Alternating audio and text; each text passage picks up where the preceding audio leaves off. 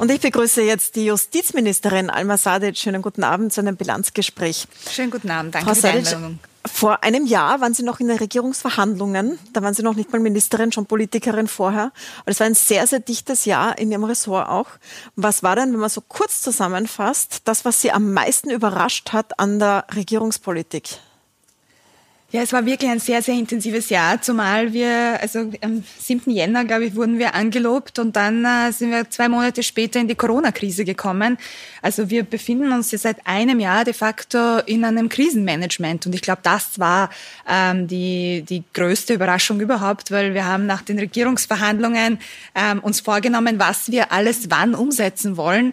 Ähm, ich kann mich noch sehr gut an die erste Regierungsklausur erinnern, wo wir die Projekte vorgestellt haben, die wir vorantreiben wollen wollen. Und dann kam die Corona-Krise und die hat äh, einfach jedes Ressort, jedem Ressort abverlangt, Maßnahmen zu setzen, ähm, neue Gesetze zu überlegen, die äh, die Gesundheit der Menschen schützen. Und gleichzeitig wollte ich aber trotzdem äh, das ein oder andere wichtige, mir auch wichtige, persönlich wichtige Projekt vorantreiben. Vielleicht in einem Satz oder einem mhm. Wort, was war Ihr größter Erfolg und Ihr größter Misserfolg dieses Jahr?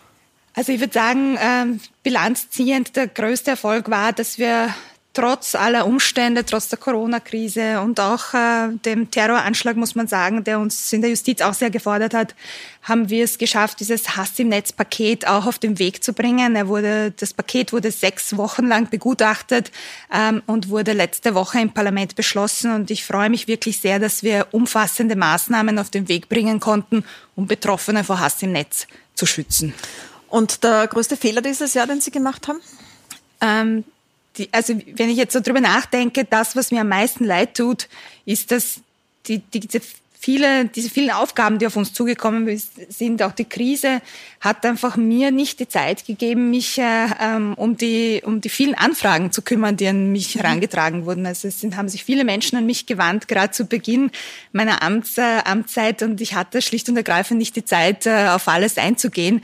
Ähm, und ich hoffe, dass, äh, dass sich das äh, nächstes Jahr dann auch besser managen kann. Ich möchte drei Punkte mit Ihnen besprechen in diesem, in diesem Interview, die große Punkte waren in diesen Jahren, zugleich jetzt sehr aktuell sind. Das Terrorpaket, äh, Gewalt gegen Frauen und Korruption, der Kampf gegen Korruption. Ich würde gerne beginnen mit dem Terrorpaket. Nach dem Terroranschlag in Wien, das war am 2. November, äh, ist angekündigt worden, ein Terrorpaket, das Anfang Dezember kommt. Jetzt ist es immer noch nicht da und der Innenminister sagt, das liegt daran, dass ähm, es juristische komplexe juristische Fragen zu klären sind. Sind Sie das, die da bremsen? Also es sind tatsächlich viele juri komplexe juristische Fragen, zu, zu, die, die, die gelöst werden müssen. Denn es geht ja natürlich auch darum, auf der einen Seite geht es um die Sicherheit der Gesellschaft, weil wir schauen müssen, wie können wir Maßnahmen setzen, dass äh, die Menschen auch sicher sind, ähm, dass äh, Terror bestmöglich verhindert werden kann. Und andererseits äh, müssen Maßnahmen ins Leben gerufen werden, die aber auch grundrechtskonform sind und auch verfassungskonform sind. Das heißt, äh, es muss in unser Gesamtsystem passen, es muss in unser Strafrechtssystem passen ähm, und gleichzeitig einfach für die Sicherheit sorgen. Und das sind komplexe juristische Themen, aber ähm, es zeichnet sich auch eine Einigung ab. Da sind Dinge drinnen, die Sie vor kurzem noch komplett abgelehnt haben. Zum Beispiel wollte die ÖVP eine Präventivhaft und hat das auch so genannt. Es geht konkret darum, dass äh, Terror Terroristen, Verurteilte, wenn sie freikommen, in den Maßnahmenvollzug kommen und dort eigentlich lebenslang weg weggesperrt, so hat es der Bundeskanzler formuliert, sagt können. Das ist etwas, das Sie noch vor einem Jahr massiv abgelehnt haben. Sie haben damals, Kickel wollte auch schon mal Präventivhaft nach diesem Fall im Dornbirn, da haben Sie gesagt, statt unsere Verfassung zu bekämpfen, sollte Kickel lieber Kriminalität bekämpfen und er will in die Verfassung eingreifen, nach seinem Gutdünken Bevölkerungsgruppen ohne Tatverdacht einsperren und so weiter. Da waren Sie massiv dagegen. Wie ist das jetzt? Das Kommt das? Hat sich auch nicht geändert. Also ja? äh, Präventivhaft ist ja auch solche nicht in diesem Ministerratsvortrag äh, definiert. Ähm, das heißt, es muss schon eine strafbare Handlung vorliegen und wir werden auch nicht in die Verfassung eingreifen. Ja, aber es ist aber ja schon vorgesehen, geht, dass Leute länger dann quasi als ihre Strafe dauert, im Maßnahmenvollzug bleiben, wo normalerweise psychisch gestörte Täter auch Also im Maßnahmenvollzug haben wir ja jetzt auch die Möglichkeit, wenn Menschen besonders gefährlich sind, äh, dass sie auch in den Maßnahmenvollzug kommen.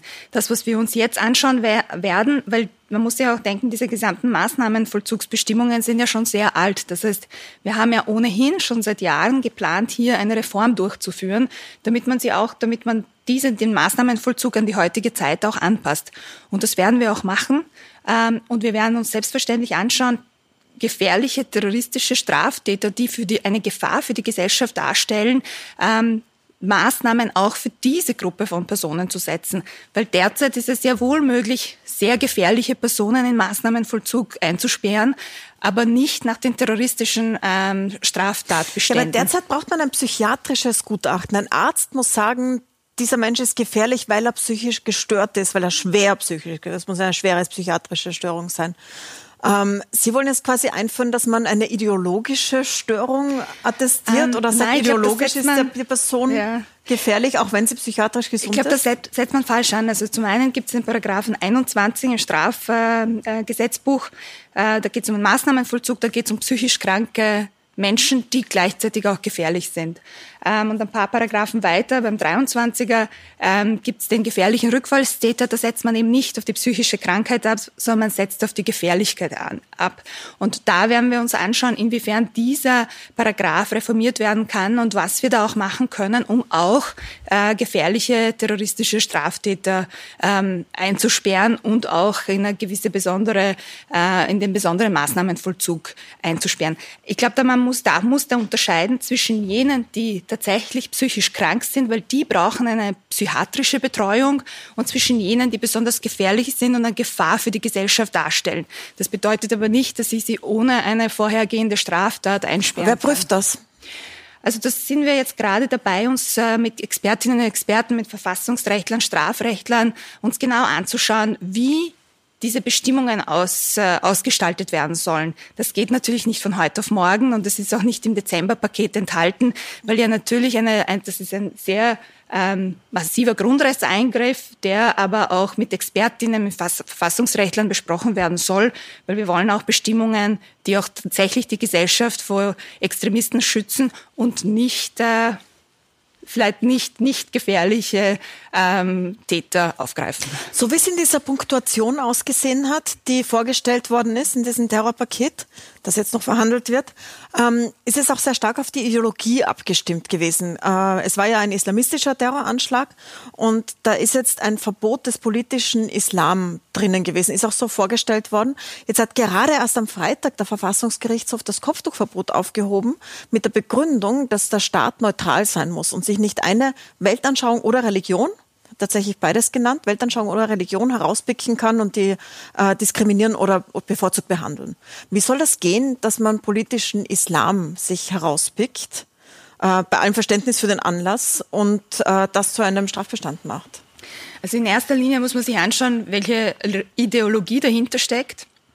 Und es geht ja auch um eine äh, religiös motivierte extremistische Bewegung. Es geht um eine extremistische Bewegung letzten Endes und eine extremistische Ideologie. Und äh, da haben wir uns jetzt in den letzten Wochen auch äh, umfassend Gedanken darüber gemacht, wie könnten wir extremistische Ideologien auch in einem Straftatbestand fassen. Aber alle ähm, sozusagen. Also im jedenfalls wird es auch darum gehen, und das steht auch so in dem Ministerratsvortrag, dass es eine verfassungsrechtlich konforme Regelung gibt.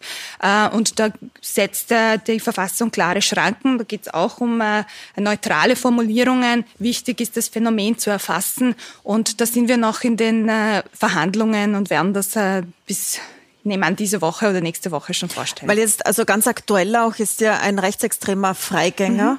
Ähm, auf, eigentlich aufgrund von Drogenermittlungen erwischt worden, der ein ganzes Waffenarsenal aufgebaut hat. Jetzt ist Rechtsextremismus an sich als Ideologie ja nicht strafbar derzeit, sondern das Verbotsgesetz macht ganz bestimmte Verbote, aber ideologisch kann man alles Mögliche sein bei uns derzeit. Soll das dann auch darunter fallen? Also soll man nicht mehr rechtsextrem sein dürfen oder soll man kein Kalifat mehr haben dürfen oder geht es nur um also Worum wichtig, da? das was, äh, also ich kann jetzt nur ein paar Grundsätze nennen, die, die wichtig sind bei dieser Bestimmung, möchte aber den Verhandlungen noch nicht vorgreifen, mhm. weil wir sind jetzt, wir befinden uns in der Zielgerade, würde okay. ich sagen. ähm, und es geht tatsächlich darum, eine extremistische Bewegung und eine Ver, ähm, Ideologie oder eine Vereinigung quasi, ähm, die sich auch bestimmte Ziele, zum, äh, Ziele gesetzt hat, die zu erfassen. Nur weil jemand an etwas glaubt oder das Gefühl hat, äh, mhm. eine gewisse Ideologie zu haben, das ist ja noch lange nicht strafbar und wir sind äh, nicht in einem Gesinnungsstrafrecht. Aber wenn sich die Person ein bestimmtes Ziel setzt, nämlich unsere Strukturen zu unterwandern, unsere Verfassung zu unterwandern, dann ist das sehr wohl strafbar, egal von welcher Richtung es kommt. Also egal, auch rechtsextreme es Gewalttaten gegeben hat oder nicht, sondern auch die Absicht quasi. Also auch wenn zum Beispiel Rechtsextreme, also wir kennen ja die die staatsfeindlichen Bewegungen beispielsweise, die sind ja auch im im Strafgesetzbuch abgebildet und da geht es einfach in diesem in diesem Rahmen äh, werden wir uns auch bewegen. Ich möchte zum zweiten Thema kommen, das ich mit Ihnen besprechen will. Das ist äh, Korruption. Korruption mhm. ist ein Riesenthema. Natürlich, Sie sind deswegen Ministerin, weil es äh, äh, den Ibiza-Fall gab. Und im Untersuchungsausschuss ist jetzt immer wieder aufgekommen, dass die Korruptionsstaatsanwaltschaft, also Wirtschaft und Korruptionsstaatsanwaltschaft, nicht so gut arbeiten kann, wie sie gerne würde. Ähm, die Leiterin, also niemand geringerer als die Leiterin, hat jetzt im Ausschuss gesagt, dass es Einfluss auf die Ermittlungen gab. Und äh, Abgeordnete sagen dazu, es hat eine Pressekonferenz jetzt auch gegeben, dass es sich um Einflussnahme durch Christian Pilnacek und durch den Oberstaatsanwalt Johann Fuchs handle. Jetzt fragt sich jeder, was machen Sie jetzt damit? Also jede äh, politische Einflussnahme oder jeder Vorwurf einer politischen Einflussnahme wird selbstverständlich geprüft. Es hat auch Anzeigen gegeben und diese Anzeigen werden von der Staatsanwaltschaft geprüft. Ähm, das äh, Weisungsrecht oder so wie, sie, wie, wie das System der Staatsanwaltschaft äh, auch aufgebaut ist, gibt es ja ein, de facto einen Drei-Instanzenzug. Das heißt, die ähm, Staatsanwaltschaft, äh, in dem Fall Innsbruck, prüft das, dann geht zur Oberstaatsanwaltschaft, dann kommt es ins Ministerium und dann zum Weisungsrat. Das heißt, wir haben hier ein umfassendes System, das sachlich, auf sachlicher Grundlage ähm, auch prüft, ist es gegeben oder ist es nicht gegeben. Ähm, und so werden wir auch und arbeiten wir auch weiterhin. Äh, für mich persönlich was das heißt, Sie sehen keinen Handlungsbedarf, wenn die Leiterin der Wirtschafts- und Korruptionsstaatsanwaltschaft so etwas öffentlich im Ausschuss sagt. Und es ist ja auch eine Staatsanwältin, hat ja auch den Job gewechselt, weil sie sagt, sie wird in ihrer Arbeit behindert. Das also ist ja vielleicht so einem wichtigen Thema wie Korruption. Schreit das nicht danach, dass die Ministerin sich äußert? Also ich möchte nochmal klarstellen, dass mir einfach wichtig ist, dass Ermittlungen ohne politische Einflussnahme und ohne Einflussnahme der politischen Ministerin auch geführt werden. Daher bin ich, seitdem ich im Amt bin, ist es mir einfach wichtig, dass Ermittlungsverfahren unabhängig geführt werden können, ohne dass sich die Politik einmischt. Und das heißt, wenn dass es da Vorwürfe gibt, auch äh, von der Leiterin ähm, der, der WKSDA, dann werden die geprüft. Es gibt eine Anzeige, die wird auch in einem anderen Sprengel geprüft und nicht in dem Wiener Sprengel. Mhm. und da, da gibt es dann drei Instanzenzüge, die, die hinaufgehen. Mir ist es ganz wichtig, mich aus Ermittlungsverfahren rauszuhalten. Das mache ich einfach nicht und das macht auch das Ministerium nicht. Wenn Berichte zu uns kommen ins Ministerium, werden die auch sachlich geprüft. Ähm, und ich bin aber, mir ist aber dieser Konflikt, den Sie da ansprechen, äh, zwischen der, der, der WKSDA, der Oberstaatsanwaltschaft und dem Ministerium durchaus bewusst. Und als ich ins Amt gekommen bin, ist das auch etwas, was ich aktiv angegangen bin. Also ich habe zahlreiche Gespräche auch bereits geführt mit der Leiterin der Wirtschafts- und Korruptionsstaatsanwaltschaft, mit dem Leiter der Oberstaatsanwaltschaft und auch jetzt mit der neuen Sektionschefin ähm, der die für die Einzelstrafsachen zuständig ist. Und gemeinsam ist es unser Ziel, dass wir Berichtspflichten so gut es geht reduzieren. Das heißt, dass die Staatsanwaltschaft Ermittlungshandlungen möglichst unabhängig und ohne überbordende Berichtsaufträge. Aber jetzt müssen Sie ja alle drei kann. Tage schon über Vorhaben berichten. Das ist ja etwas, also das heißt, das wird abgeschafft. Also es ist tatsächlich geplant, dass wir Berichte, die nicht notwendig sind, die überbordend sind, auch reduzieren mhm. und bin ich auch in Gesprächen mit allen und wir arbeiten gerade an einem Berichtspflichtenerlass. Einer der größten Korruptions äh Fälle des Landes ist jetzt abgeschlossen mit einer Verurteilung von Karl-Heinz Grasser und äh, von Walter Maischberger nach vielen Jahren. Und da wird jetzt im Nachfeld in Interviews die Richterin angegriffen. Also Grassers Anwalt sagt zum Beispiel, sie hätte eine linke Familie und sei deswegen befangen. Sagt ihr Ehemann sei Sozialdemokrat und ihr Sohn noch Linker. Äh, Maischberger noch stärker sagt, er fühlt sich an dunkle Zeiten von vor 70 Jahren erinnert und an die Praxis totalitärer Staaten. Ähm, jetzt sind viele Stimmen aufgekommen, die sich fragen, warum Sie die Richterin nicht mit einem Satz mhm. so zu schützen. Was sagen Sie denn dazu?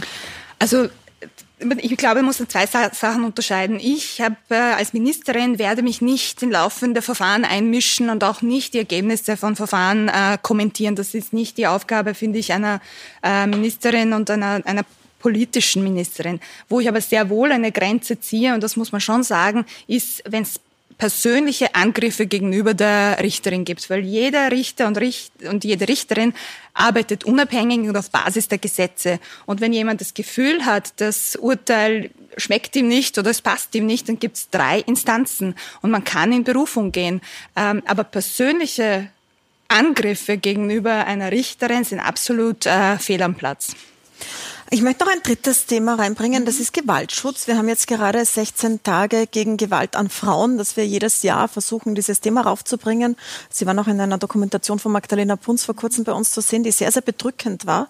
Und ähm, wenn man sich die Zahlen ansieht, wie es aussieht in Österreich trotz dieser jahrelangen Arbeit, dann sieht man, dass nach wie vor nur 14 Prozent der Gewaltdelikte überhaupt angezeigt werden. Also nur jedes siebte Gewaltdelikt wird überhaupt angezeigt. Und von denen werden dann nur 11 Prozent zu einer Verurteilung geführt. Und das liegt nicht daran, dass nichts vorgefallen sei, sondern dass die Staatsanwaltschaft in über zwei Drittel zurücklegt. Das heißt also, wenn äh, ein Mann gegenüber einer Frau gewalttätig wird, dann ist in 70 Prozent der Fälle, lasst die Staatsanwaltschaft das liegen. Und es kommt nicht mal zu einem Richter, der dann beurteilt, wer glaubwürdig ist, sondern die Staatsanwaltschaft macht von vornherein keine weiteren Befragungen. Das ist eigentlich eine sehr traurige Bilanz nach so vielen Jahren. Ähm, Sie haben sich in den letzten Wochen jetzt auch damit befasst. Was wollen Sie denn daran ändern? Also ich habe ähm, vor ein paar Monaten ein, umfass, eine größere Runde bei mir im äh, Ministerium gehabt, wo wir die Allianz Gewaltfrei Leben eingeladen haben und uns genau anschauen, weil es sind ja viele Schrauben, an denen man drehen muss, um hier auch wirklich aktiv äh, bei Gewalt gegen Frauen was, was, was zu tun. Ähm, zum einen geht es um die Ermittlungen, zum einen, anderen geht es um die Vernehmungen. Ähm, wie, wie können wir auch die, die Frauen und die betroffenen Mädchen und Frauen auch unterstützen?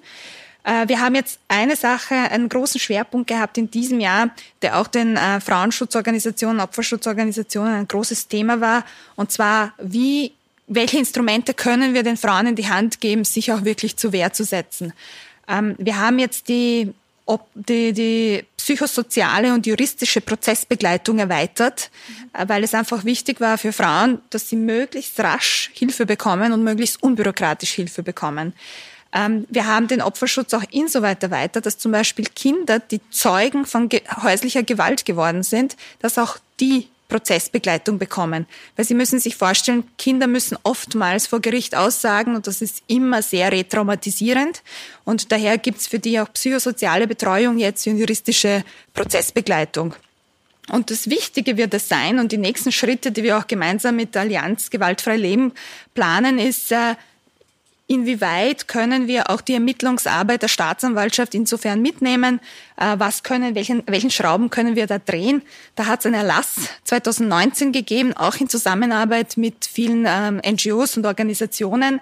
Ähm, und jetzt evaluieren wir, ob dieser Erlass auch was gebracht hat. Also da geht es auch um Vernehmungen, da geht es auch darum, ähm, wie werden Frauen vernommen, gibt es die Möglichkeit der kontradiktorischen Vernehmung, das heißt, dass die auch wirklich nicht im selben Raum wie der Täter auch äh, sitzt und auch dort vernommen wird. Und diese Änderungen, die wir durchgeführt haben, werden wir jetzt evaluieren und werden schauen, wie wir da noch weiter äh, vorgehen können. Ich glaube, das Entscheidende ist, dass es nicht eine Maßnahme ist oder nicht zwei Maßnahmen, sondern es wird eine umfassende, es müssen umfassende Maßnahmen her und einfach an unterschiedliche Schrauben, an denen gedreht werden muss, damit wir auch hier äh, vorwärts kommen, damit auch Frauen den Schutz bekommen, den sie brauchen äh, und damit sie auch äh, von, von der Justiz und, und auch von, von den Ermittlungsbehörden auch die Instrumente in die Hand bekommen, die sie brauchen, um effektiv sich zu Wehr zu setzen. Weil Sie Kinder ansprechen und diesen Kontakt, ein großer Punkt, der immer beklagt wird, ist die gemeinsame Obsorge. Das ist ja an sich ein großer Fortschritt gewesen, dass es das gibt in Österreich. Aber wenn Gewalt im Spiel wird, wird das nicht einbezogen. Das heißt, auch bei Gewaltdelikten gibt es trotzdem gemeinsame Obsorge und die Frauen müssen sich mit den gewalttätigen Vätern auseinandersetzen. Also wir haben es ist sehr wohl ähm, bei der Beurteilung, ob es eine gemeinsame Absorge gibt oder nicht, ist das schon ein Kriterium, ob äh, es Gewalt in der Beziehung gibt. Aber es ist eins von elf Kriterien, das beurteilt mhm. wird. Äh, wir planen also ja. Es ist kein Knockout-Kriterium jedenfalls. Also es ist eins von den, von den elf Kriterien, das von, von, vom Richter auch zu beurteilen ist, ob jetzt die Person, ähm, ob es eine gemeinsame Absorge gibt oder nicht. Was wir aber sehr wohl für nächstes Jahr vorhaben, ist eine umfassende Unterhaltsreform und Kindschaftsreform und da wird das Thema auch eine Rolle spielen. Also wir werden das, uns das sowieso nochmal neu anschauen und schauen, inwieweit wir jedenfalls ähm, Gewalt ausschließen müssen und ausschließen können. Das haben wir auch im Regierungsprogramm so, mhm. dass äh, Gewalt äh, bei Gewalt Beziehungen, auch psychischer und physischer Gewalt, es jedenfalls keine gemeinsame Obsorge geben darf. Ähm, Sie haben jetzt einige Dinge angesprochen, die Sie nächstes Jahr vorhaben. Eines ist auch sehr persönlich. Sie bekommen ja in Kürze ein ja. Kind. Also ist nicht mehr lang hin. Da stellt sich die Frage, wie gehen Sie es an? Wie organisieren Sie sich? Das ist eine Frage, vor der jede Frau steht, die ein mhm. Kind bekommt. Wie lange wollen Sie zu Hause bleiben? Wie lange wollen Sie Pause machen? Und wer macht Ihre Arbeit in der Zwischenzeit? wer ist Ihre Karenzvertretung sozusagen? Auch wenn es Karenz nicht gibt beim Ministerin. Das stimmt, ja. Also es ist, äh, es ist tatsächlich sehr bald soweit, dreieinhalb Wochen. Also äh, der rechnete Geburtstermin ist 6. Jänner, aber... Das heißt quasi äh, könnte jederzeit sein. Könnte jederzeit passieren.